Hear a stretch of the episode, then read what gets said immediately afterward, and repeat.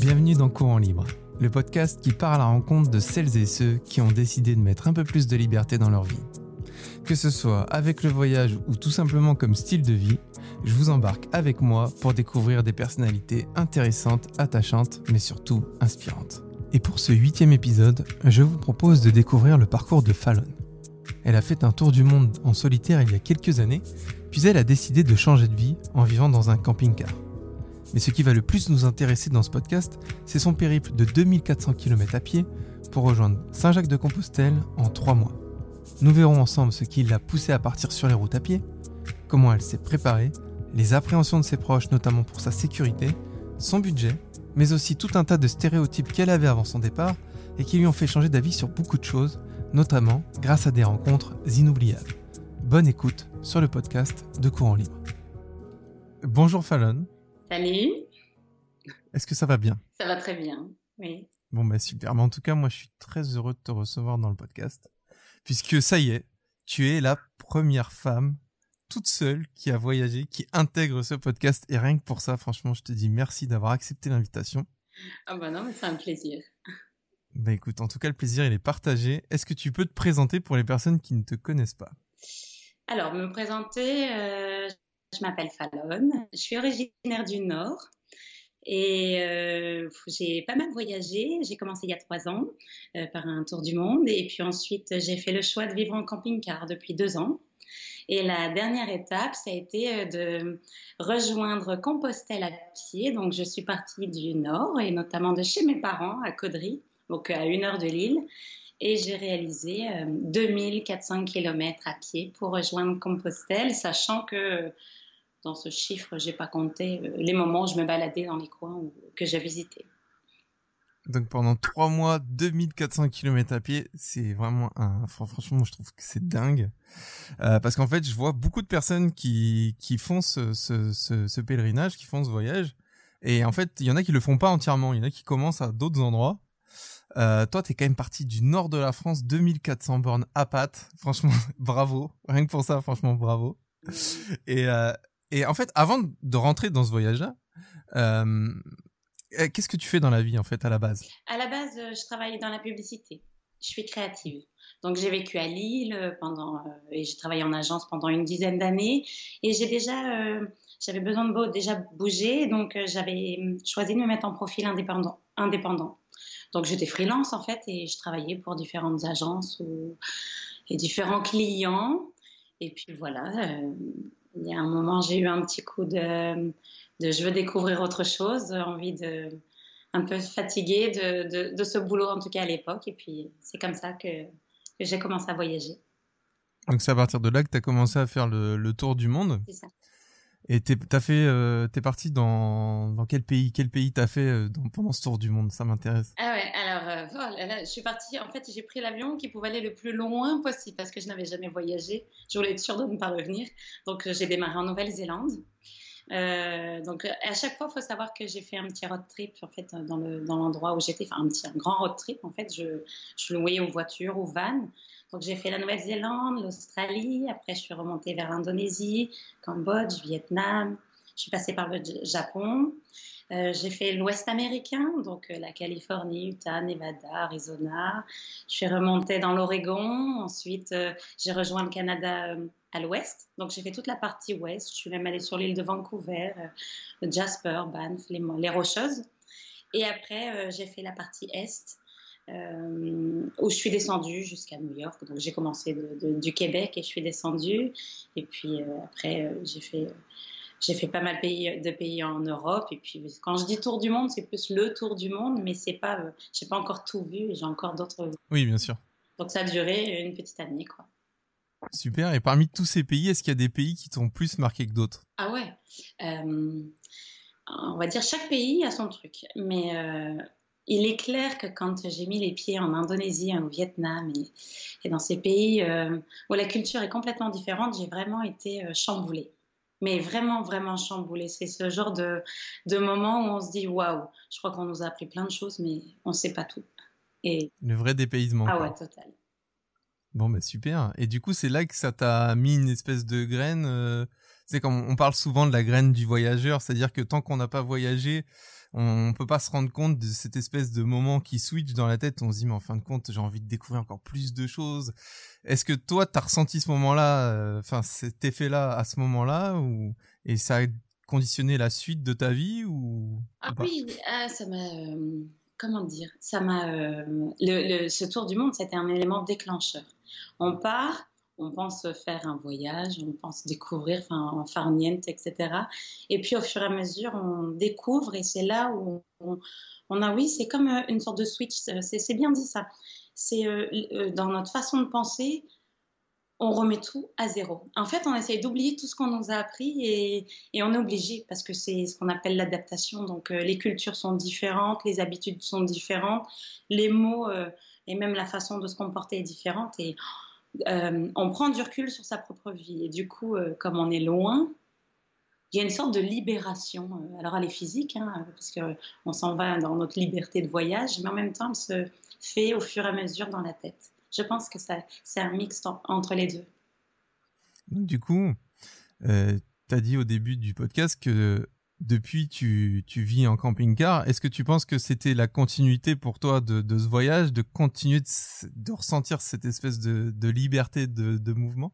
T'as bien vu, t'as bien vu. Euh, quand, euh, quand je suis rentrée, en fait, euh, on m'a proposé, j'ai des amis qui étaient photographes et qui me proposaient de m'héberger dans un de leurs appartements. Et en fait, j'avais du mal à m'engager à nouveau et de me poser. J'avais cette difficulté on a goûté à ce, cette découverte, elle est continue. En fait, on se rend compte que c'est comme une école qui continue. En fait, on apprend chaque jour et euh, on n'apprend plus assise derrière une table, mais euh, en vivant l'expérience. Donc, je suis rentrée automatiquement. Euh, je me suis dit, c'est pas possible, je dois continuer. Et mon métier me permettait de continuer à être freelance de temps en temps, puisque c'était c'est mon boulot premier et le camping-car, ça a été une vraie révélation euh, sur beaucoup de choses, hein, parce que euh, on va dire, j'étais d'abord en, voyage mondial, et puis je me suis euh, dit, tiens, je vais aller découvrir mes régions. Donc, il y a eu la Bretagne, il y a eu la Bourgogne, il y a eu plusieurs endroits de France, le sud de la France, et, et en camping-car, c'est chouette. il y a un énorme, il y a beaucoup de choses en fait. C'est encore différent d'un voyage en tour du monde.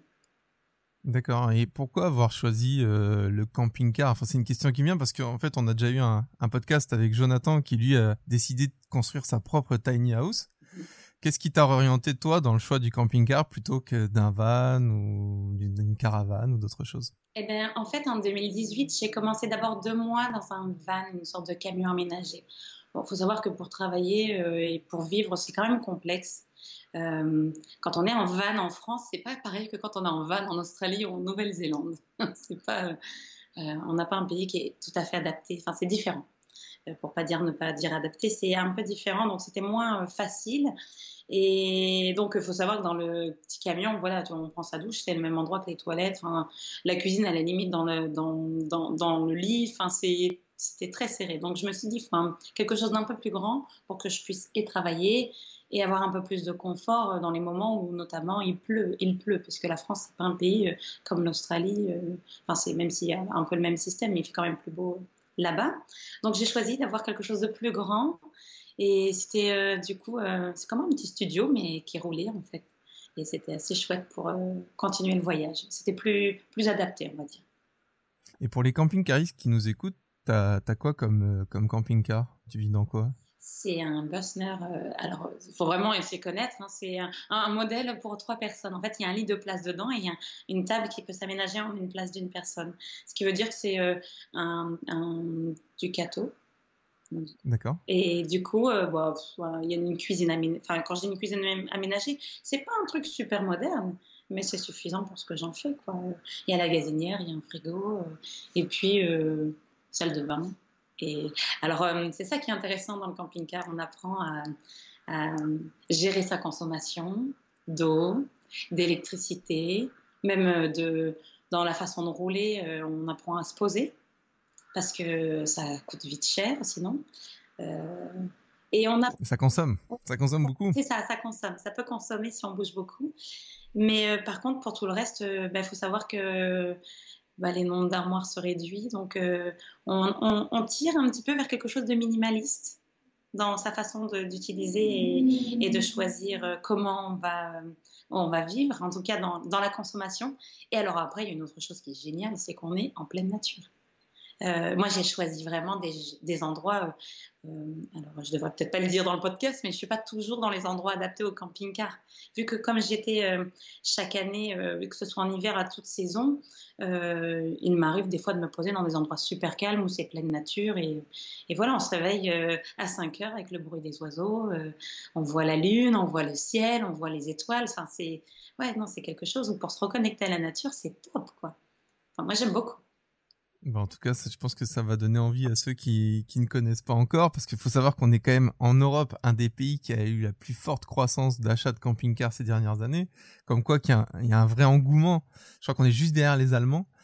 Euh, mais moi, ce que je veux savoir maintenant, c'est le, le camping-car. Est-ce que tu l'avais avant? Est-ce que cette vie-là, tu l'as faite avant? Enfin, tu l'as entamée avant de, de, de partir à pied, ou est-ce que c'est venu après ton voyage? Non, euh, le camping-car, je l'avais avant. En fait, c'est pour ça que je disais, euh, j'ai d'abord commencé en faisant le tour du monde. Ensuite, j'ai fait le tour de mon propre pays. C'est un peu euh, comme si je, je voyais global, d'abord très large, mondial. Après, je voyais régional. Et il y a un moment, je pense que j'ai dû faire le tour, euh, faire le tour du monde, ensuite le tour de, des régions. Quand on marche à pied, on fait un peu le tour de soi-même. C'est une sorte d'introspection, une démarche qui fait que ben, on n'a plus d'objets. quand j'appelle objet, c'est le camping-car reste un objet qui nous permet de se déplacer. Là, la seule, euh, la seule chose pour se déplacer, c'est son propre corps. Et puis, euh, on, avance euh, d'une autre façon. Donc, c'est trois types de voyages, mais qui sont totalement différents. Complémentaires, je dirais. D'accord. Alors moi, la, question qui me vient, et je pense que je suis pas le seul à me la poser, mais pourquoi En fait, c'est alors ça aurait pu s'arrêter à pourquoi, mais je vais quand même aller plus loin pourquoi avoir choisi de réaliser 2400 km à pied? Euh, Alors, c'est parti. Il faut savoir que hum, d'abord, je l'ai rêvé. J'ai rêvé que je marchais. Et là, plusieurs fois, et je me suis dit, mais je, ne sais pas, ça devait être une sorte de quelque chose, que, un message que j'avais au fond de moi et que j'arrivais pas à assimiler, mais en gros, je devais marcher. Et je me suis dit, mais comment je peux faire pour marcher. Et en fait, euh, bah, j'avais entendu parler des chemins de Compostelle, mais alors j'en avais une image, euh, on fait ça à la retraite, euh, et puis je ne suis pas, adepte aux religions, euh, non, en tout cas à une religion en particulier, donc je me suis dit, mais pourquoi ça? Et puis, en fait, ça s'est écrit, et il faut savoir que j'aimais bien l'idée de faire une, longue marche, ça m'avait beaucoup inspiré, et moi je suis originaire de Caudry, qui est la ville de la dentelle. Euh, donc c'est là où euh, est créée toute la dentelle, euh, notamment la dentelle de Calais. une grosse partie est créée à Caudry, très connue pour les grandes marques. Et je me suis dit, tiens, une dentelle à Compostelle, ça marche plutôt pas mal. Donc c'est parti d'un jeu en fait. Et en fait, après, j'ai dit, bon, allez, je vais le faire. Mais donc, j'ai commencé à en parler autour de moi. Et puis, après, il y a eu ce moment où j'ai pris une carte quand même pour me dire Caudry, Compostelle. Donc, j'ai fait le chemin et j'ai rejoint le chemin de Vézelay. Euh, et c'est là où les, les, kilomètres se sont accumulés, mais euh, sans déconner, quand je suis partie, je n'avais pas de notion de ce que je faisais. J'avais pas de, la mesure de ce que c'était 2400 km. À la fin de, de, la première journée, je me suis dit, mais dans quoi je me suis engagée quoi? Bah, C'est clair. Et puis surtout, moi, je veux savoir pourquoi avoir choisi, avoir fait le choix de faire ça toute seule, en fait. Parce qu'il y en a qui le font euh, à plusieurs. Est-ce que pour toi, c'était important de le faire seul Vas-y, finis, pardon. non, non, mais c'est bien. Pourquoi, du coup, pourquoi avoir fait ce choix? Est-ce que, du coup, tes précédents voyages, tu les avais déjà réalisés seul aussi? Ou est-ce que c'était la première fois vraiment où tu t'es dit, voilà, je me mets dans ma bulle, je fais mon. Ça, c'est mon voyage, c'est mon truc, et je vais le faire toute seule? Oui, ben, le, tour du monde, je l'avais fait seule. Et la vie en camping-car, j'avais euh, démarré seule. Entre deux, j'avais eu une histoire et elle s'est terminée. Du coup, ça a aidé à ce que je fasse euh, Compostelle seule. Et euh, on va dire que je sens que j'avais besoin de faire le point sur moi-même. Ça, paraît toujours, euh, quand je dis ça, j'ai toujours un peu peur euh, que les gens prennent ça d'une manière où on pourrait penser que je suis très égoïste et que je veux juste me centrer sur ma personne. Mais en fait, j'avais découvert en tour du monde que plus on se centre sur soi, plus on se connaît, plus on s'apprend, on apprend beaucoup de choses sur soi-même, plus on s'ouvre aux autres. Et là, j'ai senti que j'avais besoin de faire une sorte de point, euh, comment dire, euh, ouais, c'était ça, c'était en partant seule, je me suis dit, euh, je vais pouvoir réfléchir à, à, la suite. J'étais dans, dans, une sorte de point de rupture dans ma vie, mais j'étais pas forcément mal, mais besoin de comprendre des questions que je me posais. Je me suis dit, tiens, mais pourquoi je partirais pas sur la route avoir les réponses? Et puis, des fois, je me suis dit, je n'irai pas jusqu'au bout. J'avais pas c'était pas un projet euh, sportif pour démontrer euh, quelque chose hein, à la base. C'était euh, la première démarche, c'était aller trouver une excuse parce que je peux pas avancer sans but. J'ai un peu de mal à avancer sans but, donc je me suis créé ce but, mais la démarche, elle était de me comprendre. D'accord. Et pourquoi avoir choisi cet itinéraire-là et pas un autre? Parce que j'imagine qu'il y a d'autres il y a d'autres, t'aurais pu aller, euh, je sais pas, en Italie, euh, partir sur une autre route. Pourquoi celle de Compostelle? Eh ben, ça suit euh, avec ce que je viens de dire juste avant, c'est que comme. Ah oui, avec les dentelles. Ben, en fait, voilà, c'est ça. Comme non, mais c'est intéressant parce que c'est ça, ça, a vraiment du sens en fait. Finalement, je me rends compte. on le fait, on se rend pas compte que ça a ce point du sens.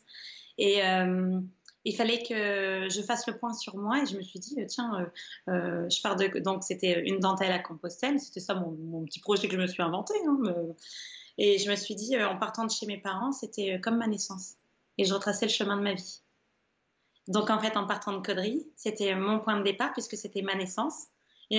Compostelle, je me suis dit, euh, c'était un jeu de mots, mais après c'est mon côté un peu créatif. Hein, j'allais me composer, composer elle, c'était ça l'idée.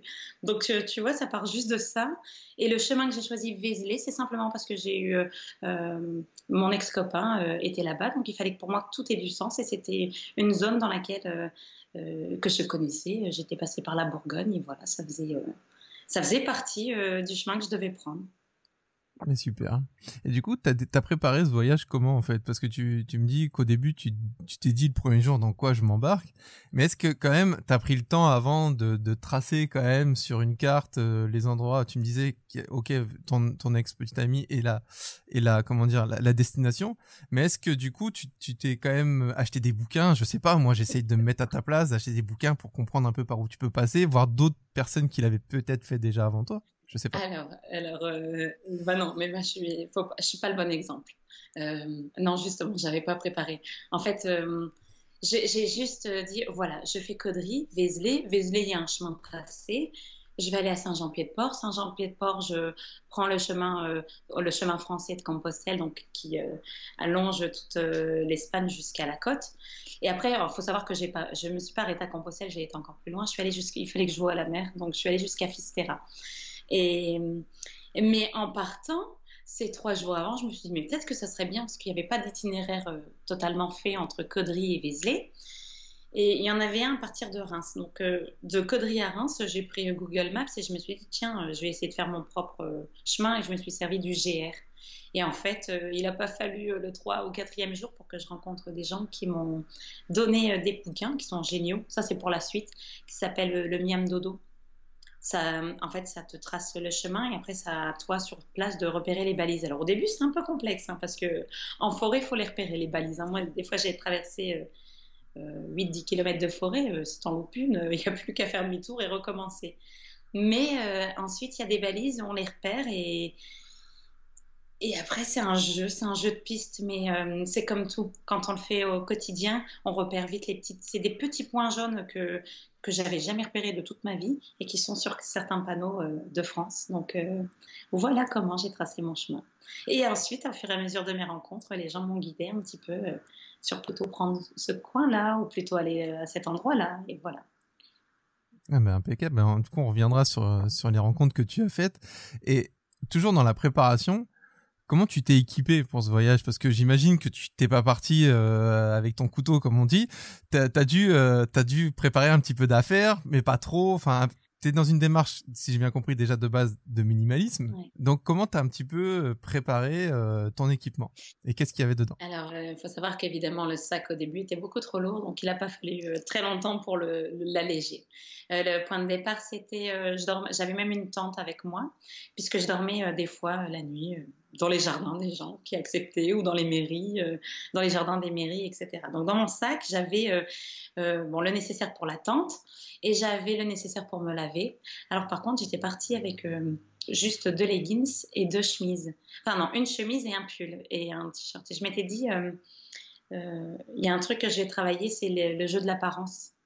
Et j'en avais besoin. Donc en fait, j'ai gardé la même chemise et le même pantalon pendant trois mois que j'ai lavé tous les jours. Ça paraît fou, mais c'est à la fin ils étaient usés. Mais j'ai fait cet exercice-là de garder la même tenue. Ça veut dire qu'on n'existe plus à travers euh, sa propre tenue et, voilà, quoi, ça a été euh, ça. Après, il y avait le nécessaire pour me laver, euh, le nécessaire de bain et de quoi juste un peu de nourriture. Et même pas grand-chose parce que c'est vite lourd. Hein. Et je trouve que dans, même en France, c'est facile de pouvoir trouver de la nourriture et en fait les gens nous en donnent sur la route, c'est incroyable. Et euh, j'étais partie aussi, il faut savoir, sans iPhone, sans, sans, sans rien. Donc j'étais partie avec un vieux téléphone. Euh, c'est pas un Nokia, ça ressemble à un Nokia 3310, mais je sais plus comment il s'appelle. C'est notre, je, je, dis la marque, mais ça ressemble à ça. Donc j'étais partie avec ça. Ce qui veut dire qu'il y avait vraiment une démarche de tu te coupes de tout. Ah oui, vraiment jusqu'au boutiste. En fait, euh, tu t'es dit, je vais pas avoir de distraction, même quand je suis toute seule que je marche pas. Faut pas que je sois distraite par, je sais pas, Facebook ou des trucs. Euh, ah ouais, donc c'est vachement intéressant. Mais du coup, comment tes proches ils ont réagi euh, le jour où tu leur as dit, bon, en fait, là, je vais partir jusqu'à Compostelle, mais à pied et toute seule et pendant certainement trois mois? ouais, donc en fait, quand j'ai annoncé ça à mes amis, ils m'ont regardé, je les revois leur dire, ils me disent je sais pas pourquoi, mais on sent que tu vas le faire. Ils, connaissaient ma, démarche et il y a ce truc où ils se disent qu'est-ce qu'elle nous a encore sorti? Et puis il y a ce truc où ils se disent euh, mais en plus elle nous l'a sorti, ça veut dire qu'elle va le faire. Tu vois, il y a un peu cette démarche-là. Euh, ça, c'est pour ceux qui me connaissent vraiment euh, beaucoup. Pour les autres, je leur disais et ils étaient assez surpris en me disant oh, T'es sûr, tu vas le faire? On va te rejoindre. J'ai vu personne, mais ils voulaient tous me rejoindre au départ. Et pour ma famille, ils se sont plus dit euh, mais qu'est-ce qu'elle nous sort encore? Et même mon père le matin a dit euh, quand je suis partie de chez mes parents, le matin m'a fait la bise en me disant ouais ok allez soir. il pensait que j'allais rentrer euh, de suite. Donc non, la démarche c'est qu'à force, ils sont moins étonnés que la première fois parce que le tour du monde là ça a été un choc hein, pour beaucoup de monde. je l'avais même pas annoncé, hein. je annoncé deux mois après avoir acheté les billets et après avoir lâché mon appart et tout ça. Mais là, le Compostelle, je l'ai annoncé, on m'a pas trop pris au sérieux au départ. Est-ce que, est-ce que, excuse-moi, je te coupe, mais tu, par rapport au voyage, là, tu dis, je l'ai annoncé après avoir pris les, les billets et tout ça. Est-ce que du coup, tu l'as fait par anticipation en disant, au moins c'est fait, et peu importe ce qu'ils pourront dire qui normalement pourrait me faire changer d'avis, là, ça sera acté et je pourrai plus faire autrement. Voilà, t'as très bien vu.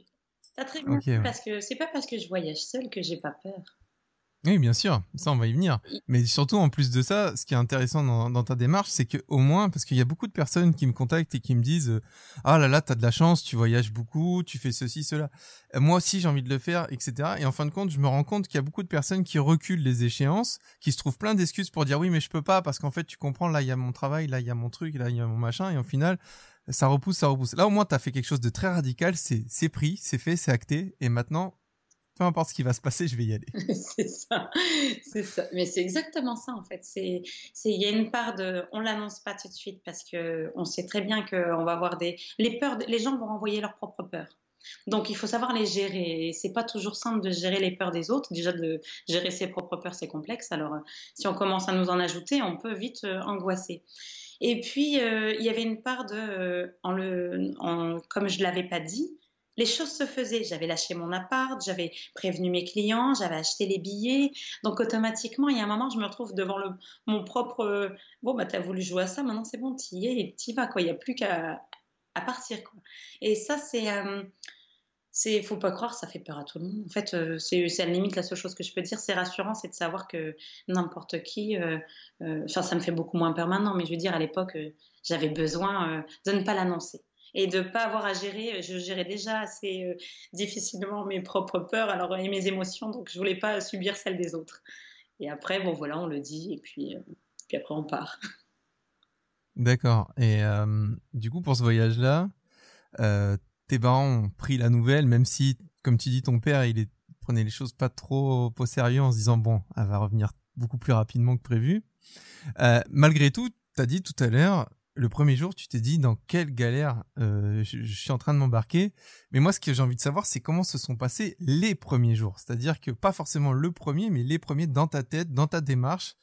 Comment tu t'es senti à ce moment-là? Parce que moi, je me mets à ta place, je me dis, ok, là, j'ai un sac à dos, je suis en train de marcher dans une direction, et qu'est-ce que je fous là? Tu vois? Enfin, il y a un truc, et comment ça s'est passé pour toi? Moi, c'est ça que je veux savoir. Ah, mais c'est exactement ça. En fait, alors déjà, la veille, euh, je pars et il y a chacun de mes amis qui me donne des gris-gris. Mais limite, ça me faisait flipper parce que euh, un ami qui me donne un couteau, un autre qui me donne deux bracelets de protection. Et là, je me dis, mais pourquoi ils me donnent tout ça? Mais ils sont dingues.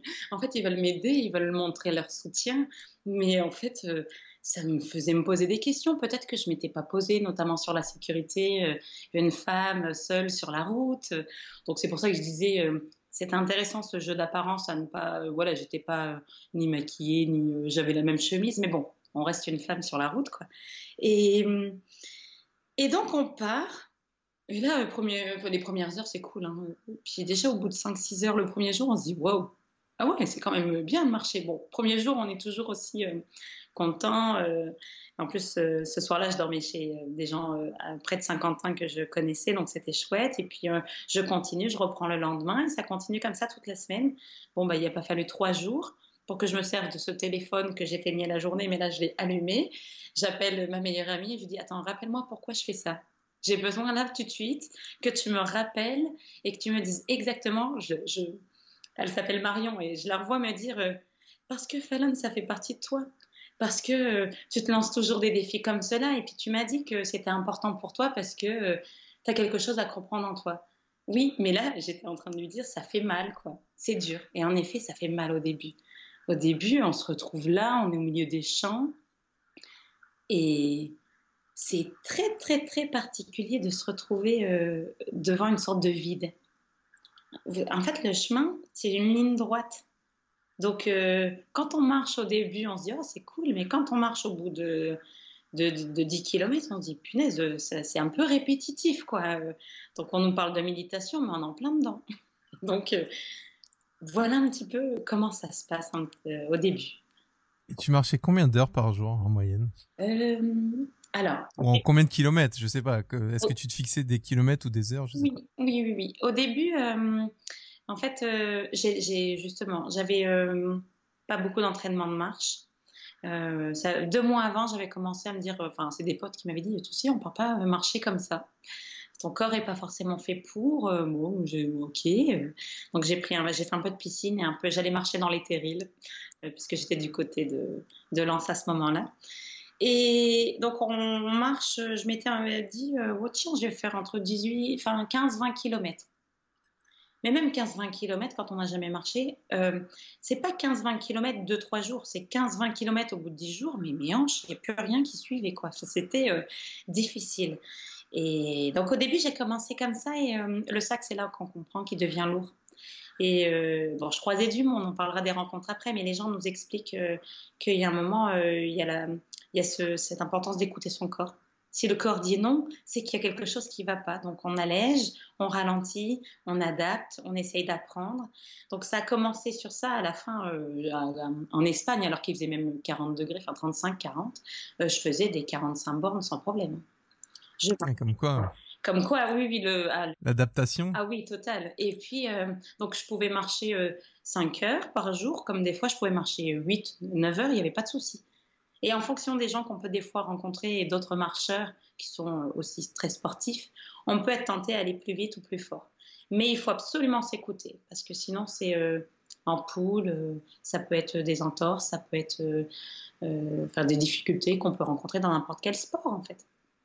Et une question peut-être bête, mais une seule paire de chaussures, ça a suffi ou est-ce qu'elle était particulièrement usée ah, Je ne sais pas.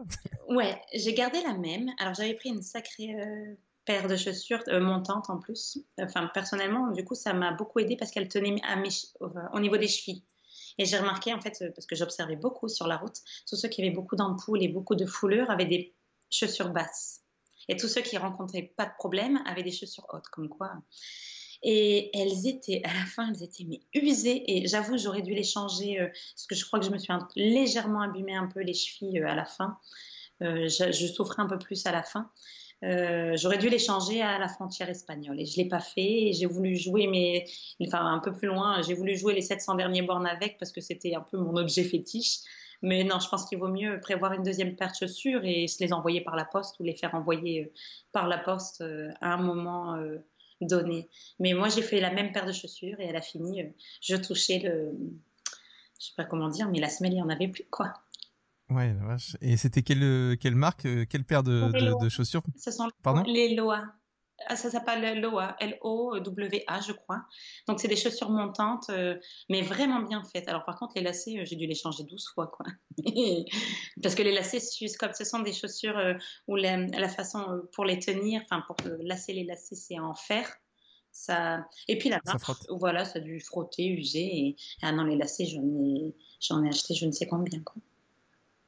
D'accord. Bon, en tout cas, ça, si, si ça intéresse euh, des personnes comme toi, au moins il y a du, il y a du matériel quand même qui a fait, qui a fait ses preuves, puisque 2400 bornes avec, ouais. faut quand même les faire. Parce que moi, ça, je me disais, mais attends, mais il y a combien de paires de chaussures là? Je m'imaginais avec deux, trois paires et tout. mais en fait, non, non, une paire, ça, peut le faire. Ça devient, ça devient un objet fétiche, ça devient. C'est ouais, voilà, t'as fait déjà plus de la moitié. Tu te dis là, je vais aller jusqu'au bout avec. Et du coup, ce voyage-là, euh, est-ce que tu l'avais budgétisé avant ou est-ce que le budget il est venu au fur et à mesure de ton voyage? Le budget est venu au fur et à mesure de mon voyage. Alors, c'est intéressant qu'on parle du budget parce que les gens se posent la question. Euh, comme je vivais déjà en camping-car, moi, j'avais pas de loyer, pas de frais en fait. Donc, c'est déjà un avantage. Et en fait, il s'avère que euh, si on respecte, euh, moi, j'ai alterné entre la tente et entre euh, les gîtes, il faut savoir que sur les routes de Compostelle, il y a euh, ce qu'on appelle des gîtes de Compostelle. Donc, il faut avoir ce qu'on appelle le fameux crédential. Et c'est ce qui nous permet d'accéder à ces gîtes. Euh, c'est un genre de passe, en fait? Oui, c'est un genre de passe. Alors, vaut mieux l'avoir sur les chemins de Compostelle. C'est marrant parce qu'en fait, moi, chaque jour, pour justifier justement les 2400 km et avoir ce fameux diplôme qu'on peut obtenir à Compostelle, on est obligé de justifier chaque jour du passage ou dans une église ou dans un gîte Compostelle. Donc ça, c'est un peu le jeu. Moi, ça me permettait en plus de euh, me prouver euh, que je faisais cette marche, parce que j'aurais pu euh, le faire autrement, enfin ne pas le faire ou, ou dire j'ai fait 2400 bornes, mais quelle preuve En fait, c'est un joli crédentiel, donc chacun fait son tampon. Et donc ces endroits, ces gîtes sont en fait, il y a soit des gens qui vous reçoivent, et plusieurs fois, moi, ils m'ont offert le couvert et le gîte et la nuit. Ou alors, on laisse, une, on laisse ce qu'on veut. Ça s'appelle donativo. C'est-à-dire, on laisse vraiment, euh, ça peut être 10 euros, 12 euros, c'est le 15 euros. Pour celui qui a de l'argent, il peut mettre encore plus. Ça dépend du budget. Et puis, euh, sinon, il y a les mairies. En fait, il faut savoir que justement, sur ces principes, ces chemins de Compostelle, même les mairies mettent à disposition, par exemple, une ancienne maison. Euh, il y a des maisons bah, qui, où il y a peut-être des personnes âgées qui décèdent, et puis les maisons sont vides et elles n'appartiennent plus à personne. Donc, en fait, elles servent de gîte de Compostelle. Donc, on peut dormir dedans et ils les aménagent un peu en dortoir. Donc ça fait un peu comme euh, tout au long de la route, il y a plein de façons de, de pouvoir dormir. Mais moi, j'ai dormi dans, dans des châteaux, j'ai dormi dans des églises, j'ai dormi euh, dans des moulins, j'ai dormi euh, ah ouais, chez, dans des, gens, mais c'était incroyable quoi. Ça se, fait, ça se met sur la route et puis, euh, et puis ça permet d'offrir une façon de dormir assez incroyable. Et donc, le premier mois, on va dire, le budget, c'était autour de 600 euros, on va dire, enfin, nourriture comprise et le, le, la nuit. Et ça peut être encore moins cher si on dort tout le temps dans la tente. Et ça peut être plus cher si on veut euh, aller dans les fameux gîtes plus, plus chers et plus payants, les vrais gîtes, quoi, où il y a la... il y a des gens qui font Compostelle mais qui dorment à l'hôtel. Il faut savoir aussi qu'il y a plusieurs types de profils. Donc voilà un petit peu si. Euh. Donc 600 euros euh, de moyenne.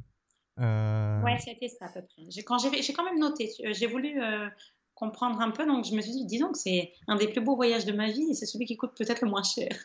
bah ouais, c'est ce que j'allais dire. C'est, on est à peu près une vingtaine d'euros par jour. C'est ça. Euh, 20 euros par jour pour euh, se nourrir et puis pour dormir, c'est surtout quand on est en France. C'est ça qu'il faut dire, c'est qu'en gros, on est une bonne majeure partie, surtout pour toi qui est parti du Nord, en France. Euh, comme quoi on peut voyager en France ouais. pour pas cher. Ah oui. Donc ça c'est ça faut le savoir. On, on retrouve des prix qu'on pourrait trouver en Asie ou ou, en Amérique du Sud, euh, des 20 euros par jour, oui, on peut les faire dans ces pays-là. mais on peut le faire aussi chez nous. Et ça, c'est intéressant que tu le dises. Et c'est pour ça que c'est intéressant de parler de budget parce que faut pas forcément avoir beaucoup de budget. Euh, et pour ceux, comme tu dis, qui ont du budget et qui veulent faire plus du, du glamping, comme on dit, de, de monter dans les tours au niveau, au niveau de leur voyage, why not? Mais on va y venir. Peut-être que les rencontres ne sont plus, ne sont peut-être pas tout à fait les mêmes. Euh, est-ce que tu as rencontré euh, rapidement dans ton voyage des personnes qui marchaient comme toi ou est-ce que c'est venu assez tardivement? C'est venu euh, plutôt tardivement, puisque déjà de Caudry à Vézelay, j'ai rencontré personne puisque c'était pas un chemin emprunté euh, beaucoup pour Compostelle. Puis il faut savoir que je suis partie le 1er mai. Je, ça, c'était mon petit euh, cadeau perso, c'était la fête du travail. Je me disais que c'était pas mal. Donc c'est un bon, ça va. je suis partie. Euh, alors, il faut savoir en plus que les 15 premiers jours, on parlait du budget, j'ai dépensé zéro. Les gens tout, tout le long de la route m'ont aidé. Je j'ai rien demandé, mais ça venait. Donc il y a une notion de accepter de parler aux gens quand ils s'approchent de vous, euh, quand on est sur la route comme ça. Bon, toujours en veillant euh, un peu de sécurité, mais euh, voilà, je passais, j'expliquais ce que je faisais, ils étaient surpris et par exemple les personnes me disaient attendez, je reviens, on me donnait de quoi manger, on me donnait quelque chose. Puis comme j'avais ma tante, on me disait mais mais si vous avez nulle part où aller soir, je vous laisse poser votre tente dans mon jardin. Donc pour le pour une nana, c'était très sécure et donc oui, euh, il y a des rencontres euh, qui se sont faites, mais plus des rencontres d'habitants qui étaient assez choqués de voir, euh, allez, choqués ou surpris, on va dire, de voir une nana seule sur la route et qui avait besoin de comprendre. Comme quoi, c'était très intéressant parce que moi, je leur expliquais un petit peu pourquoi je faisais ça, de la même façon qu'on est en train de le faire. Et j'ai appris des choses, mais c'était génial. Quand, quand les gens vous racontent leur vie, leur expérience, j'ai rencontré aussi beaucoup de personnes âgées qui expliquent une vie euh, telle qu'elle était chez eux euh, au même âge que j'avais, à ce moment-là. Donc c'est c'est très très intéressant. Et les marcheurs, donc jusqu'à Vézelay, il n'y en avait pas. Et après, il faut savoir que le chemin de Vézelay est très peu emprunté. Euh, celui qui est très très fort emprunté, c'est le Puy-en-Velay. C'est celui tout en, dans le sud. Alors Vézelay, si on souhaite vraiment marcher seul et se retrouver face à soi-même en pleine nature, Évidemment, on rencontre quelques marcheurs, mais j'en ai pas rencontré beaucoup. J'ai rencontré euh, des Hollandais surtout. Des Hollandais? Ah oui, je n'avais pas parlé là-dessus. Comme quoi. Ah mais c'est intéressant ce que tu dis dans les, dans les rencontres parce qu'on a souvent l'image du français qui, qui est assez individualiste, euh, qui va pas forcément vers l'autre. Ah ouais, euh, là, dans ton voyage, de ce que, de ce que tu racontes, euh, les gens venaient à toi. Donc, ce qui prouve bien qu'il y a, il y a quand même de, du partage. Et, eh bien, ça a été une énorme claque pour moi. Parce que, euh, évidemment, je reviens autour du monde, je me dis oui, la France, on n'est pas ouvert. Il ne faut pas croire, hein, c'est pas parce qu'on voyage qu'on n'a pas d'a priori. Euh, et il faut savoir se remettre en question. Et je suis rentrée, je me suis dit, dis donc, euh, j'ai été accueillie par des gens, que ce soit en Indonésie, en Vietnam, qui ont. c'est, j'aurais pu leur donner. Enfin, je, le niveau de vie n'est pas comparable en fait. Et je me disais, mais, mais je vis pas ça en France. Je me sens, je sentais la France plus fermée. Je peux, je peux ce que je peux comprendre avec le recul d'une autre façon, en fait. Enfin, bref. Et je, préfère euh, pas euh, trop m'élargir là-dessus parce qu'on pourrait dériver. Mais euh, en faisant Compostelle, eh ben, je me suis pris une bonne claque. Parce que je me suis dit, t'es parti avec des a priori en pensant que ça allait être difficile. Je me voyais vraiment seule sur ma route. Et en fait, non, les, les gens sont curieux. oui, on est peut-être un peu plus individualistes. Je ne sais pas si c'est le pays qui fait ça, euh, cette notion d'être euh, chacun chez soi. C'est vrai qu'on va dans d'autres pays, on voit euh, les familles vivre ensemble et c'est normal, alors que chez nous, c'est pas le cas. On doit chacun avoir sa maison. Mais la curiosité des gens, des enfants que je croisais, il, y avait il y avait des enfants, il y avait des couples, il y avait des femmes aussi qui essayaient de comprendre pourquoi je faisais ça. En tant que femme, c'était, ça leur faisait peur. Donc, j'ai ressenti euh, en fait cette sécurité que, que je cherchais peut-être en moi, on me l'offrait. Alors il y avait euh, les parents, les grands-parents, plutôt la femme qui se comparait à la femme dans l'effet miroir. Et, du coup, euh, on m'aidait beaucoup et j'ai trouvé qu'il y avait beaucoup d'ouverture en France. C'est juste qu'il faut laisser le temps aux gens de venir vers, nous. J'étais sur mon sac, avec mon sac, évidemment, au premier abord, on se dit, mon Dieu, qu'est-ce qu'elle fait? Puis quand on s'arrête et qu'on répond juste de façon hyper naturelle à une personne euh, qui nous pose une question, ben ça crée l'ouverture, ça crée la discussion et ça débloque les freins en fait. Donc je pense que la France est, et peut être très ouverte. en tout cas, c'est un pays ouvert, je pense. Comme quoi on peut, on a un gros stéréotype sur notre propre pays. Et ce genre de voyage, ça peut carrément l'exploser. Complètement. Et, et ce que tu dis, en fait, qui revient souvent, c'est aussi bien au niveau de ta famille, de tes amis et des gens que tu as pu rencontrer, il y avait toujours cette notion de sécurité qui revient. Et moi, ce que je veux savoir, c'est que du coup, est-ce que toi, pendant ces trois mois, il y a un moment ou des moments où cette sécurité-là, euh, tu as ressenti cette espèce de manque de sécurité ou d'insécurité à des moments? Oui, alors euh, comme je suis partie de Caudry et que je suis allée jusqu'à Reims d'abord, je suis passée dans une zone où c'était pas, euh, c'était euh, en fait comme j'avais pas encore les chemins de Compostelle et c'est là où ils deviennent intéressants. Parce qu'il faut savoir que les chemins de Compostelle, ils utilisent une grosse partie des GR en fait. Hein. donc ce sont des chemins vraiment très sportifs, très très très très très cool. Et là, comme j'avais pas pris les chemins et, au début parce qu'il y en avait pas, maintenant je pense qu'ils commencent à les à les dessiner. Hein. Euh, je me suis retrouvée sur des départementales. Et là, c'est le truc à ne pas faire, déjà pour le côté dangereux. Et puis pour les camions, alors ce qui est assez euh, drôle, c'est que je suis fille de transporteur. Mais alors le nombre de camions qui s'arrêtent en s'imaginant que sans aucun souci, je vais monter dans le camion, donc des Polonais, des, de, partout, même des, des, Français. Et j'avais beau dire non, mais c'est, j'ai eu des coups de flip. J'avouerai que euh, y a sur ce début de chemin, il y a, à peu près, euh, je ne l'ai jamais caché d'ailleurs, il y a 10 km que j'ai dû euh, faire euh, en voiture. parce que c'était beaucoup trop dangereux. Je passais dans une zone à risque et d'ailleurs il y avait beaucoup de camping-cars mais qui n'étaient pas là pour le voyage. Donc il faut savoir qu'il y a des zones comme ça et qu'il vaut mieux respecter les chemins puisque oui, j'ai eu, un camion qui s'arrêtait et le gars qui est descendu, donc c'est un peu flippant. dans ces moments-là, il faut avoir beaucoup de sang-froid. Ça a été une phase euh, vraiment euh, euh, effrayante, mais il faut savoir que j'étais hors chemin. donc je préfère le noter parce que ça c'est important. Et puis il y en a une deuxième où j'étais, je sortais de la forêt et je sais pas, j'ai croisé un monsieur un peu bizarre et, et en fait il passait en voiture et il s'est arrêté à ce moment-là et je me suis dit, on le sent, c'est inexplicable, l'instinct. On a un instinct de survie qui est, euh, qui est très intéressant à découvrir d'ailleurs sur les chemins de Compostelle. C'est qu'il était à 200 mètres de moi, mais je savais que c'était pas normal. quoi. Et, euh, du coup, j'ai dérivé euh, ma route et il n'a pas suivi. Et, j'ai trouvé. Enfin, je, suis re-rentrée dans la forêt finalement. La forêt est plus sûre que, que la route, hein, des fois. Donc, c'est ces deux choses-là que j'ai eues. Et après, je restais à ma place hein, euh, aussi, euh, puisque évidemment il y a plus d'hommes sur la route euh, en marche, mais ça va, en général c'est plutôt cool.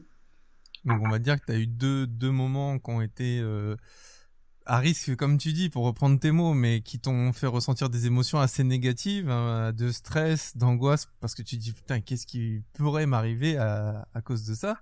Et en, plus de ça, tu réponds à une question que j'allais te poser. Est-ce que tu as déjà pris du coup des de l'autostop, euh, une voiture ou quoi? Mais en fin de compte, tu y réponds. Tu l'as pris parce que c'était une, nécessité. Ouais. Euh, mais bon, on va quand même te le pardonner sur 2400 bornes, on va même pas le compter. Euh, mais par contre, c'est intéressant aussi de dire les choses. Oui, tu, en plus, tu as bien insisté dessus. Oui, il m'est arrivé quelque chose. Enfin, il, il aurait pu m'arriver quelque chose. Enfin, j'étais dans, des, dans une situation assez tendue parce que je n'étais pas non plus dans un chemin qui était balisé et qui était reconnu comme étant euh, sécure pour faire le, le, voyage. Parce que après, t'as pas eu de problème euh, quand tu es arrivé sur le chemin En plus, les chemins, euh, c'est génial. On passe en milieu de la forêt, on passe en pleine nature, on passe dans les champs. Alors, ils sont plus sportifs que la départementale. Hein. La départementale, c'est une ligne droite. Mais les chemins sont chouettes. ça, ça mérite même pas à les dévier parce que parce qu'on découvre euh, voilà, moi j'ai vu, euh, il y a des zones où j'ai vu des rapaces comme j'avais jamais vu. Euh, je croise des cerfs dans la forêt et ils s'en vont pas, ils sont pas effrayés puisque on se stoppe, on s'arrête, on, découvre ça. moi j'adorais les corneilles, alors je les suivais. Enfin, c'est des animaux. Enfin, il y a, un rapport à la nature qui est différent et, Et, oui, en effet, ces moments à risque, on va dire, c'était euh, donc au début du chemin quand j'étais pas sur les chemins de Compostelle. Et puis une fois c'est arrivé, et j'étais proche d'une départementale. Et que ce soit euh, sur un chemin de Compostelle ou ailleurs, ça peut arriver partout. Hein. C'est, oui, c'est sûr. C'est juste que quand on voit une, nana avec un sac à dos, on se dit ah tiens, elle est toute seule. Automatiquement, euh, il y a ce truc-là, mais en général, ça va. Il faut juste après garder son sang-froid et bien agir. Effectivement, puis après, comme on dit, hein, au mauvais endroit, au mauvais moment, voilà, je veux dire, c'est une probabilité. Après, c'est sûr que si tu m'avais dit oui, euh, euh, je suis passé que dans des zones, euh, on va dire, un peu plus urbaines, un peu plus galères, là, j'aurais dit, bon, là, t'augmentes les probabilités d'avoir des problèmes. Mais c'est vrai que tu le disais, dans la forêt, bah, t'es tranquille, à part si tu peux tomber sur un mec un peu, un peu bizarre, mais la probabilité, elle est quand même beaucoup plus faible. Et au niveau des rencontres que tu as fait, tout à l'heure, tu disais que ça avait cassé des stéréotypes. Est-ce qu'il y a des rencontres qui t'ont plus marqué que d'autres? Est-ce qu'il y a peut-être une ou deux personnes qui t'ont euh, qui t'ont suffisamment marqué pour avoir une empreinte sur toi qui a pu peut-être déverrouiller des choses chez toi ou une certaine émotion? Oui, euh, c'est marrant. Euh, ah oui, il y en a eu. Bah, en fait, euh, je suis partie avec mon téléphone. Il y avait juste une dizaine de, une dizaine de numéros de mes amis, ceux qui avaient choisi de, de enfin une dizaine. J'exagère, mais il y en avait une trentaine sur mon téléphone au cas où. Et puis avec qui je pouvais discuter et qui étaient disponibles. Et parce que j'avais mis de côté mon téléphone pro, etc. Et puis, euh, je reviens, j'ai au moins 120 numéros sur mon téléphone et ces gens, euh, je les côtoie tout le temps. C'est ça qui est chouette. C'est, euh, Donc oui, il y, a une, il y a de belles rencontres. Il y a une rencontre d'une dame assez âgée qui m'a beaucoup marquée, qui s'appelle Danielle et qui m'appelle toujours, et qui m'a permis de me remettre en question sur beaucoup de... Beaucoup de... Ah, pardon. C'est beaucoup de de questions dans ma vie. En fait, c'était euh, vraiment, euh, elle a mis le doigt sur, euh, sur une façon de vivre et sur une façon de comprendre le monde. Elle a vraiment, elle a utilisé des mots. Au début, je me suis dit, je suis tombée chez quelqu'un qui est très religieuse, etc. en fait, non. Elle se servait des textes, mais les prenait d'une façon philosophique. Et ça, ça m'a beaucoup, beaucoup. C'était ce, ce, déclic que j'avais déjà eu en tour du monde et que j'ai eu beaucoup plus profondément, en fait. Donc il y a eu euh, d'abord ça euh, qui m'a beaucoup euh, marqué. Donc cette dame, elle était vraiment, vraiment incroyable. Et puis, il y en a eu une autre, il y en a eu, il y en a beaucoup en fait, hein. mais il y en a eu une autre qui m'a aussi marqué. je n'avais pas retouché à des peintures, à des pinceaux depuis longtemps et qui m'a fait créer, en allant chez elle, elle m'a fait faire un peu d'art. Et donc, j'ai pas mal dessiné. Et en fait, j'ai ça a réouvert des choses qui étaient bloquées en moi. Donc, des super des super rencontres. En fait, j'en ai plein à raconter. Euh. Il y a d'autres moments où je me suis arrêtée euh, avec, euh, avec Jérôme, encore pareil, un autre monsieur que j'ai rencontré qui avait vécu un burn-out et du coup, on échange nos. En fait, c'est des moments où on se pose. On, trouve le moyen de manger ensemble, chacun ramène un peu comme une auberge espagnole, il me raconte sa vie et là, c'est comme un miroir, on découvre sa propre vie, mais d'une autre façon. Enfin, moi, je ne suis pas allée au burn-out, mais et ça m'a fait qu'être ça tout le long. Donc au début, j'étais plus sur euh, une démarche sportive, euh, un peu avoir peur, euh, je ne savais pas trop où j'allais. Et en fait, au fur et à mesure, c'est comme si j'étais dans un livre d'aventure et chaque personne que je rencontrais me permettait de vivre une nouvelle aventure. Et du coup, chaque chose me, me renvoyait à, un élément de ma vie. Et du coup, c'était... ouais, des... J'ai rencontré même un monsieur qui me montrait sa façon euh, de construire des objets en acier et il, était euh, fan de, mécanique. C'est un, je pense, un ingénieur en mécanique, mais sur des machines vraiment manuelles. Donc, il me montrait tous ses travaux qu'il avait fait dans les années, je sais pas, moi, 60. C'était vraiment à l'ancienne. Et une autre fois, j'avais rencontré un autre, j'avais rencontré un autre monsieur. On discutait, il me présente son village, tu vois, parce que je prenais le temps de discuter et d'écouter ce qu'ils avaient raconté. Et il me dit, ah, j'ai quelque chose à montrer, à te montrer. Parce que j'avais pris le temps de, discuter avec lui et de parler de la vie et tout ça. Il m'emmène, ça pourrait faire peur hein, comme ça, il m'emmène dans sa cave. Je découvre un monsieur qui a, pendant plus de 60 ans de sa vie, parce qu'il était assez âgé, construit un, il était fan de train. Donc il avait construit euh, tout un circuit de train avec un village, des villes, des animaux. C'était sa passion. Et en fait, il ne le montrait pas. Et c'est ce genre de choses que, que tu découvres en fait et que je sais pas, je sais pas expliquer. Moi, ça m'a rendue heureuse de faire ça. C'est, j'ai plein d'autres histoires encore à raconter, hein, mais euh, c'était vraiment. De rentrer, de rentrer en fin de compte dans, dans une intimité euh, avec des personnes que tu croises que tu aurais certainement jamais croisées dans une autre euh, circonstance et qui d'un seul coup s'ouvrent à toi, d'après ce que tu dis, s'ouvrent suffisamment à toi pour partager non pas qu'un moment, mais partager aussi une intimité, euh, que ce soit à travers de l'art, à travers des recherches, à travers une passion. Et c'est vachement intéressant. Ça donne, moi, ça me donne envie de me casser à pied. Je te le dis là. Euh. en plus, on est en plein confinement. Euh, j'ai envie de sortir. mais tu, tu, sais, je parlais du moulin. Alors, j'arrive, je dors. C'est un, un, un, moulin qu'on peut, qui est dans le Miam Dodo et dans lequel on peut être hébergé. Donc, on appelle. Il faut savoir qu'on appelle la veille et on dit voilà, on arrive normalement pour demain. Et je dors dans ce moulin. Enfin, j'y vais. En fait, ce sont des villageois qui ont voulu le réhabiliter. Donc, euh, ça devient un endroit où on peut dormir. Et les gens, ce jour-là où j'arrive, ceux qui ont fait les travaux euh, dedans, s'étaient regroupés euh, juste pour une réunion parce qu'ils organisaient, je ne sais plus, un, petit cross ou un truc comme ça, une sorte de, de, de, de marche. Je me suis retrouvée à une table où on était à peu près 20 à déjeuner en pique-nique dehors. On racontait nos vies et en fait, j'avais l'impression de faire partie de la famille et, en fait, on a passé toute la journée et toute la soirée ensemble. Et c'était, euh, c'est des moments qu'on ne peut pas vivre si on ne prend pas le temps de s'arrêter. Et c'est marrant que tu parles du confinement, je suis tout à fait d'accord avec toi. C'est important de comprendre l'enjeu du confinement. Parce que le confinement, c'est savoir arrêter le temps. Et euh, moi, j'ai fait le choix de le faire. C'est un vrai choix. Là, euh, les gens peuvent le subir, mais peuvent prendre l'autre. Euh, soit on voit le verre à moitié plein, soit on voit le verre à moitié vide. Donc, on peut soit le subir ou soit prendre le temps de vivre. Finalement, on est tous dans le même bateau, on est confinés, donc on n'a pas le choix, autant, profiter de voir ce que c'est que j'ai expliqué à mes amis, le temps s'est arrêté pour moi. Ben voilà, c'est comme ça, c'était la même chose que le confinement. Et puis surtout, on peut aussi se rendre compte de, de certaines choses qui peuvent paraître évidentes euh, habituellement. Et puis là, on se dit, le fait de pas les avoir, de pas pouvoir en, en profiter, bah là, d'un seul coup, on se dit, t'as vivement que je puisse le refaire ou le faire tout simplement. Et du coup, on est dans une dimension où les choses, on sait qu'on va les vivre avec beaucoup plus de plaisir parce qu'on se rend compte, on conscientise en fait le moment puisqu'on va le vivre un peu mieux. Enfin là, on, est, on rentre vraiment sur des sujets qui, bah, moi, j'aime beaucoup, donc euh, on pourrait en parler pendant des heures. Mais de se rendre compte, et surtout, même si on est forcé pour, pour beaucoup euh, à, à, suivre euh, une voie qui est, voilà, on va être chez, chez soi et, et attendre que l'orage passe. Euh, mais en fait, ça permet, comme tu le dis, de voir aussi le, moitié, le verre à moitié plein, puisqu'on peut bah, s'adonner à, à penser plus à soi, à faire une introspection, à apprendre des choses, à, à arrêter le temps à faire plein de choses, quoi. Euh, tu as dit le bon mot, euh, on voit beaucoup, alors c'est super compliqué en plus d'amener ce sujet et je vois très bien de, quoi tu parles, mais euh, on voit beaucoup de, publications sur le, le fait d'être conscient, d'être en pleine conscience, etc.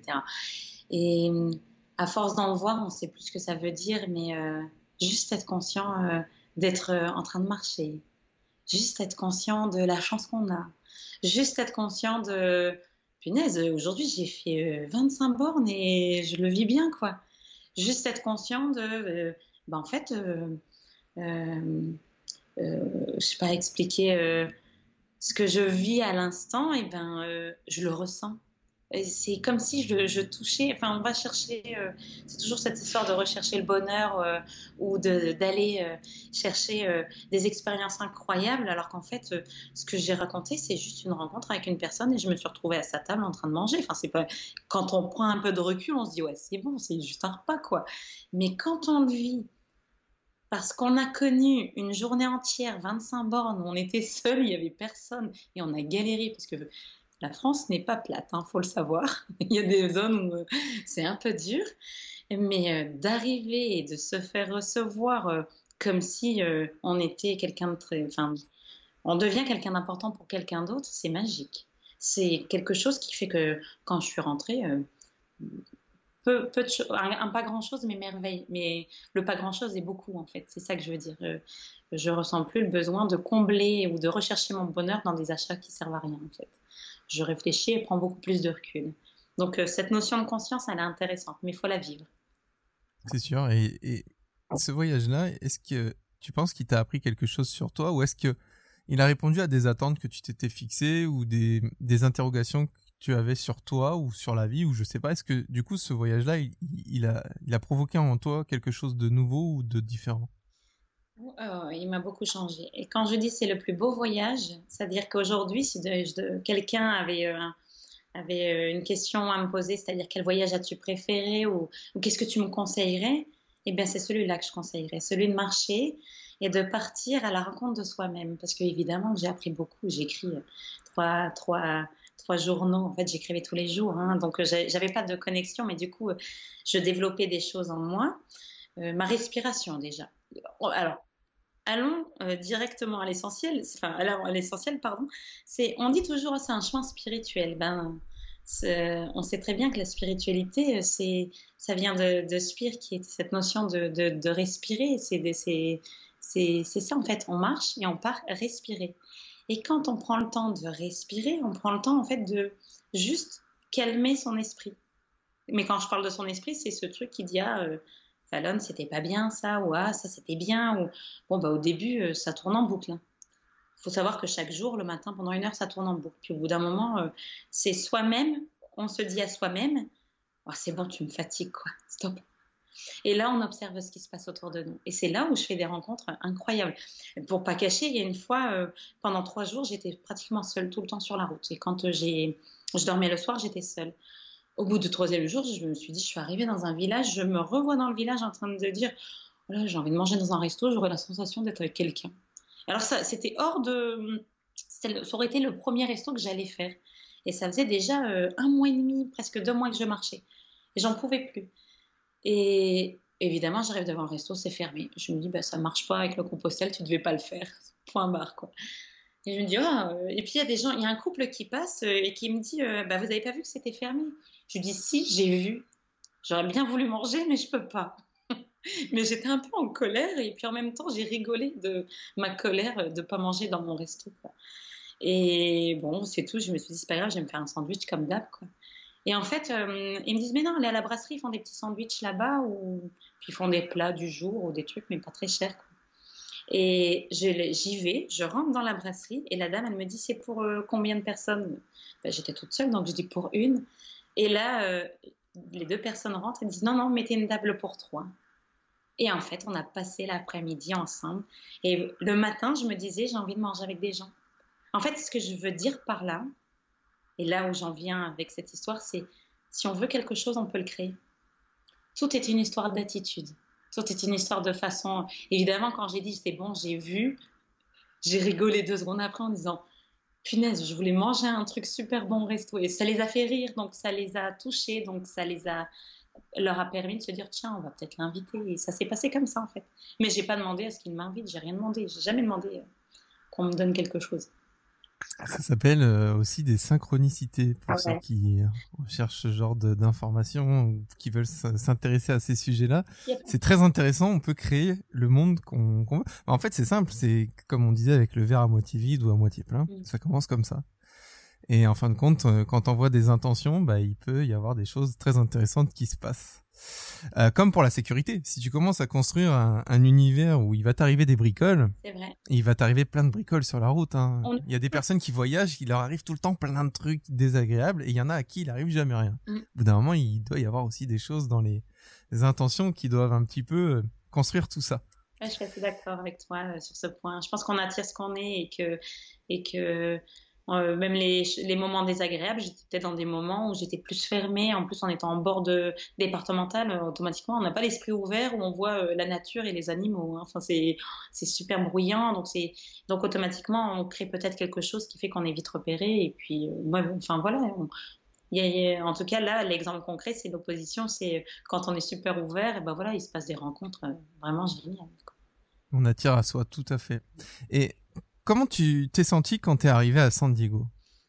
Alors ça, c'est la question qu'on pose à chaque fois. Non, mais c'est normal. Euh, on là, on a parcouru le voyage avec toi.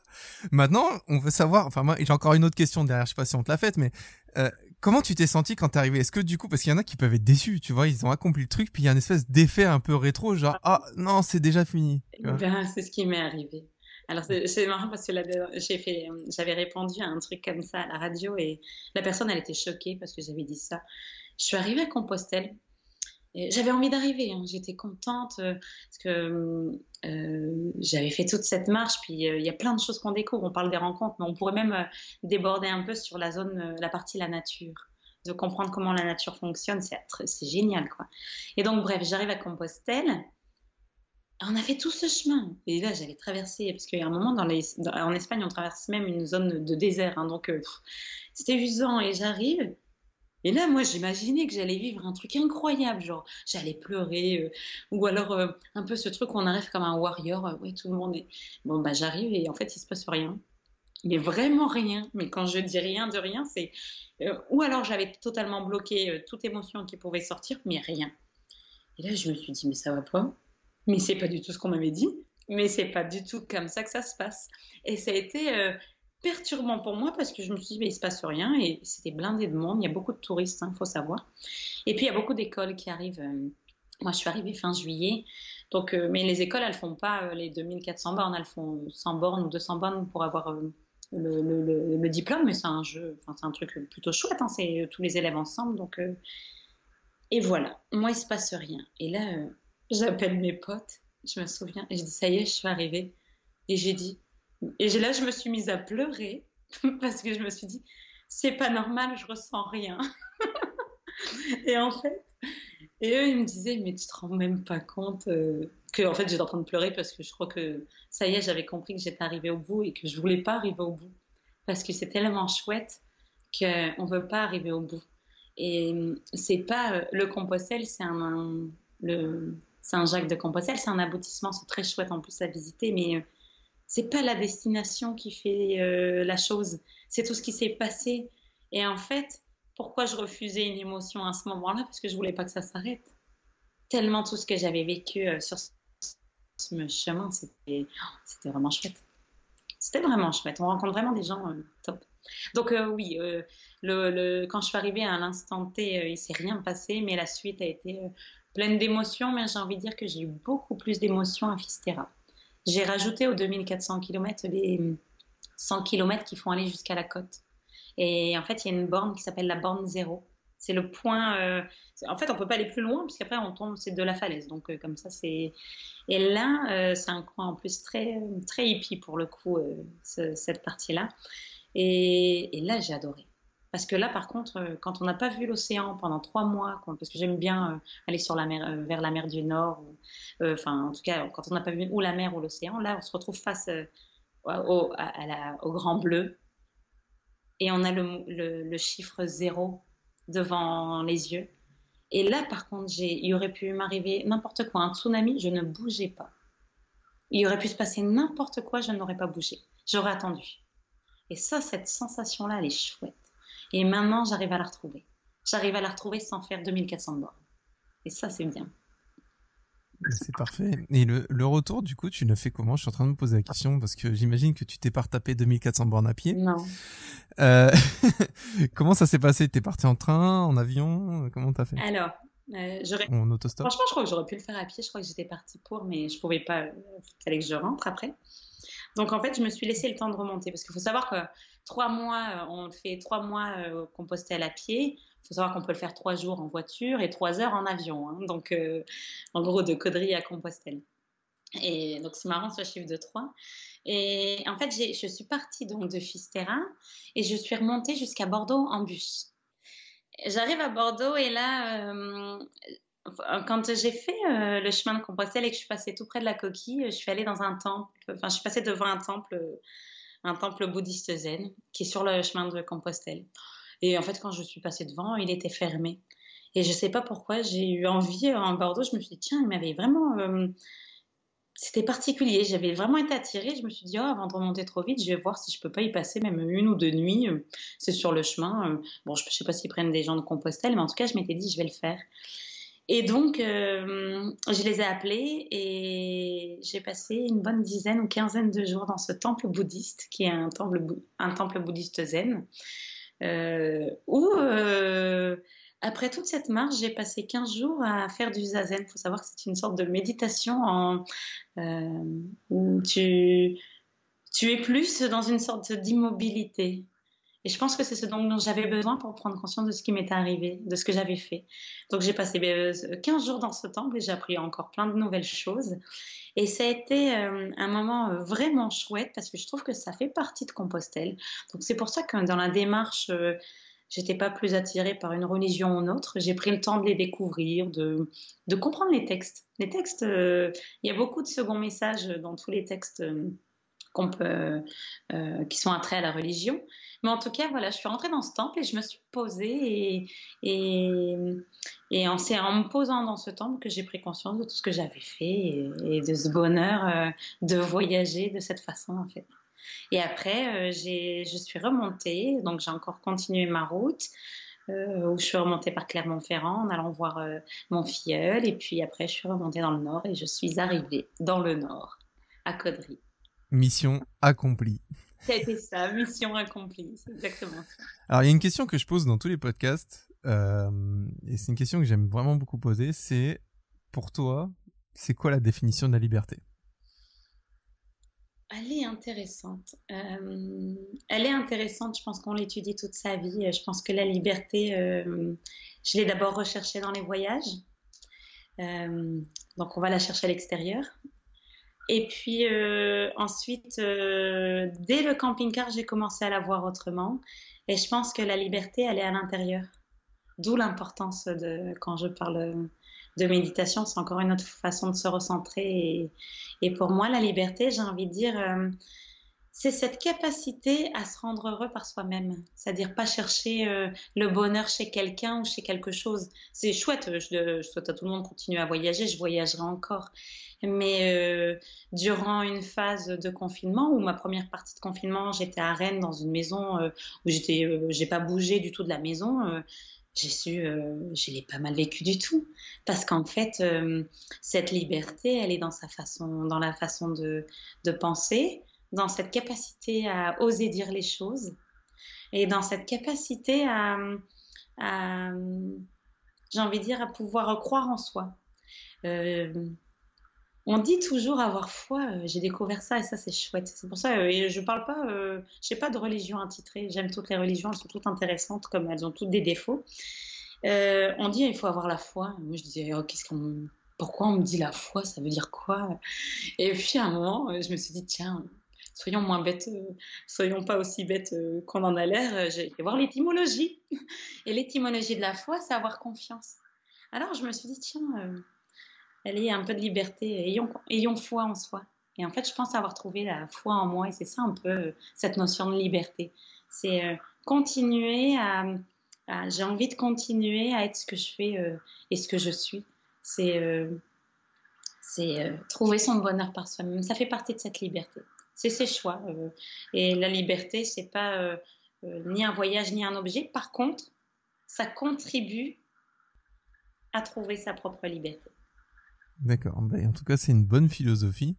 Maintenant, euh, qu'est-ce que tu pourrais conseiller à quelqu'un qui voudrait faire la même chose? C'est-à-dire que euh, ça peut être un conseil aussi bien dans la façon d'appréhender euh, le voyage, parce que toi, en plus de ça, tu as été multicasquette, puisque tu as fait le tour du monde seul, tu vis en camping-car, et en plus de ça, tu as fait ce voyage de 2600 km à pied. Euh, un peu plus même. non, c'est 2000, parce que tu as dit 2006. officiellement, c'est 2004, mais on est, ouais, on est même plus que 2004, quoi, c'est sûr. Oui, parce que en fait, je me suis basé sur les 2004 plus les centaines et quelques de kilomètres. Bon, voilà, j'ai peut-être arrondi un peu trop. Ou un peu moins, bon, peu importe. Euh, Qu'est-ce que tu pourrais conseiller à quelqu'un qui voudrait faire la même chose, c'est-à-dire euh, de partir, de marcher, ou alors de partir en voyage seul en tant que femme? Qu'est-ce que tu pourrais conseiller à ces gens-là? Comment je... Oh, il y a tellement de conseils que je pourrais donner. En fait, j'aurais envie de dire, euh, je sais que pour tout le monde, le contexte n'est pas toujours euh, faisable. Mais euh, quand on a l'envie de faire ça, il faut s'écouter, il faut le faire. si je dois avouer, mais bien sûr que j'ai eu peur.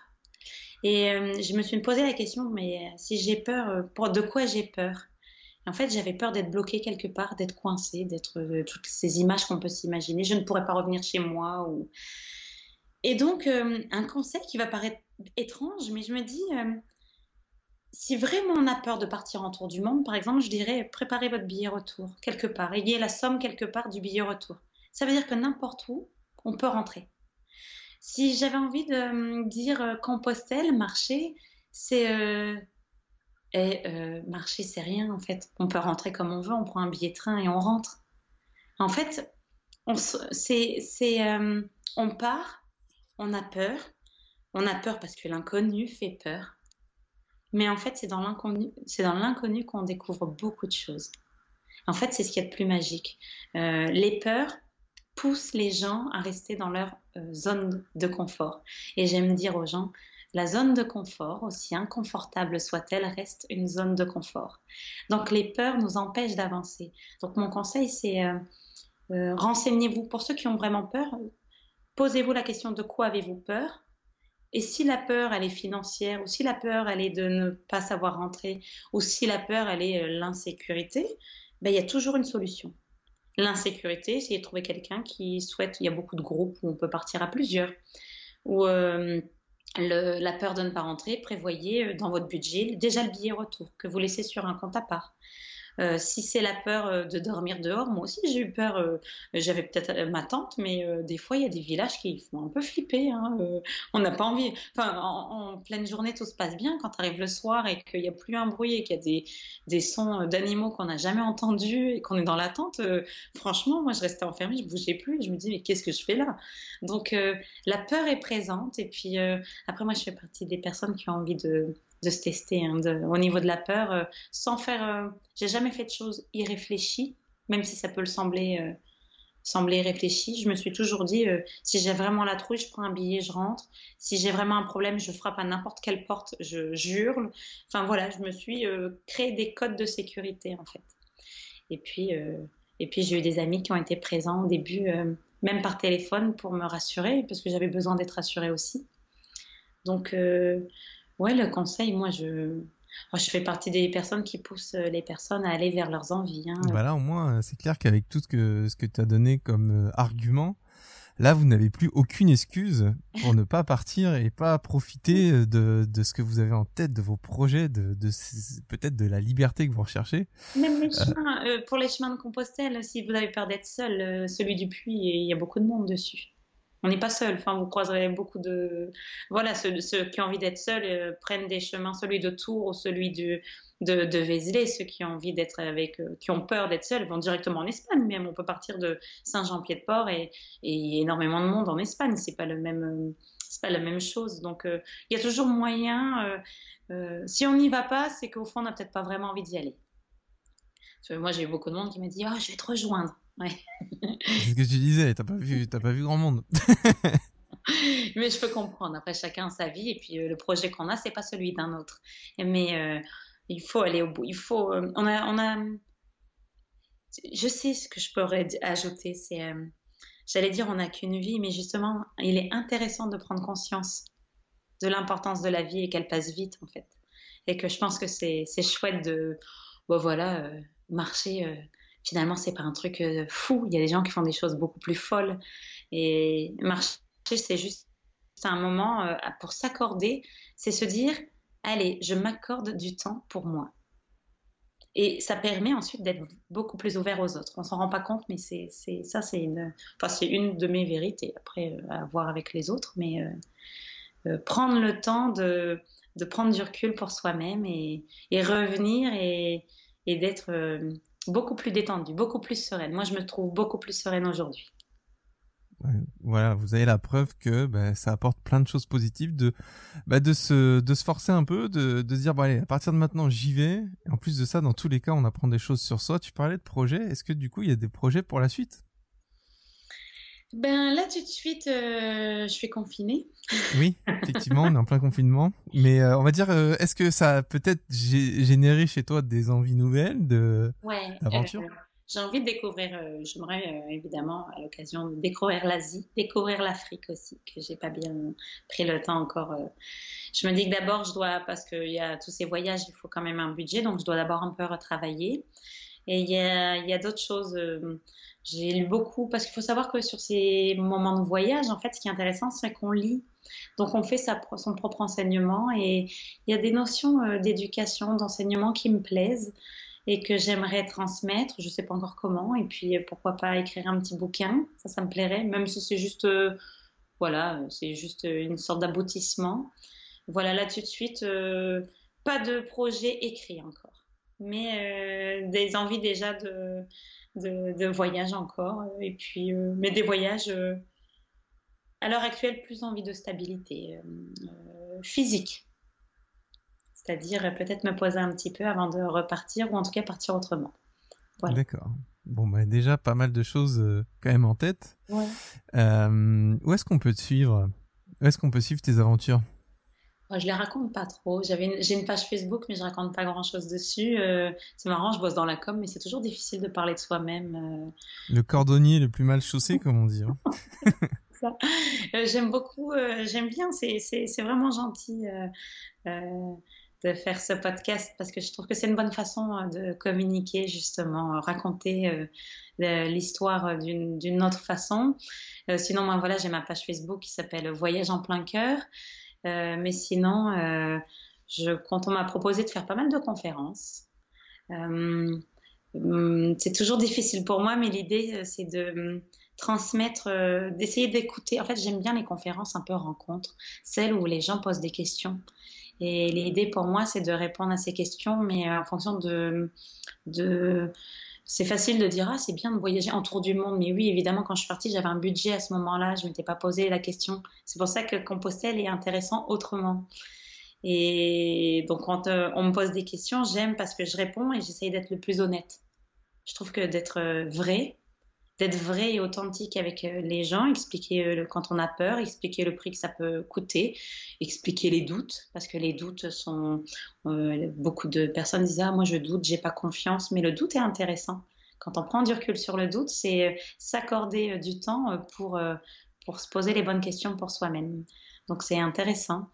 Et voilà, c'est ce genre de discussion que j'aime bien avoir. Et sinon, ben voilà, libre à chacun de. J'ai aussi un Instagram, mais je ne l'anime pas en fait. Enfin, je, euh, comme tu dis. Dans tous les cas, je mettrai les liens dans la description du podcast. Enfin, donc euh, s'il y a des personnes qui veulent enfin qui veulent te découvrir et d'ailleurs je les encourage vraiment à découvrir ta page Facebook parce que bah, c'est comme ça que moi je t'ai connu donc et puis j'ai il y a voilà on voit qu'il y a une écriture sur sur tes sur tes contenus que tu postes on voit ta démarche on la comprend euh, t'hésites pas non plus à dire ce que t'en as pensé. Euh, c'est pas juste euh, poster une photo et dire je suis allé là. Non, c'est aussi toute la dimension psychologique, voire parfois même un peu spirituelle. Euh, et c'est pour ça que, que vraiment je vous encourage à, à rejoindre les réseaux de, de Fallon parce que c'est, c'est très intéressant. Moi franchement j'ai passé un super bon moment avec toi.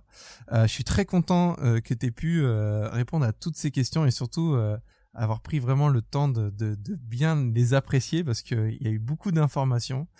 Euh, donc si vous avez des questions à poser à Fallon, n'hésitez pas à aller voir sur euh, sa, page Facebook ou sur son Insta si, si elle passe dans le coin. Euh, en tout cas, je te remercie vraiment beaucoup. Ben, c'est pareil, hein. je te remercie beaucoup parce que j'ai trouvé ça vraiment chouette comme échange. Donc, euh, ben, en tout cas, le plaisir est partagé. Euh, peut-être un podcast dans à, l'avenir où tu auras peut-être eu des nouvelles aventures. En attendant, moi, je continue de suivre ce que tu fais. Et, euh, et encore une fois, merci pour tout. Eh bien, merci aussi. Et c'est ainsi que se termine ce huitième épisode de Cours en ligne. J'espère que le parcours de Fallon vous aura plu et qu'il vous aura inspiré. Elle nous prouve qu'avec de la volonté, tout est possible, même pour une femme qui souhaite voyager seule. Elle nous prouve que les plus beaux voyages ne sont pas forcément ceux qui nous dépaysent le plus, mais ceux qui nous procurent le plus de bonheur. Merci d'être de plus en plus nombreux à suivre ce podcast. Je compte sur vous pour le partager et me laisser un petit commentaire pour le faire connaître davantage. À dans un mois pour un prochain épisode. Ciao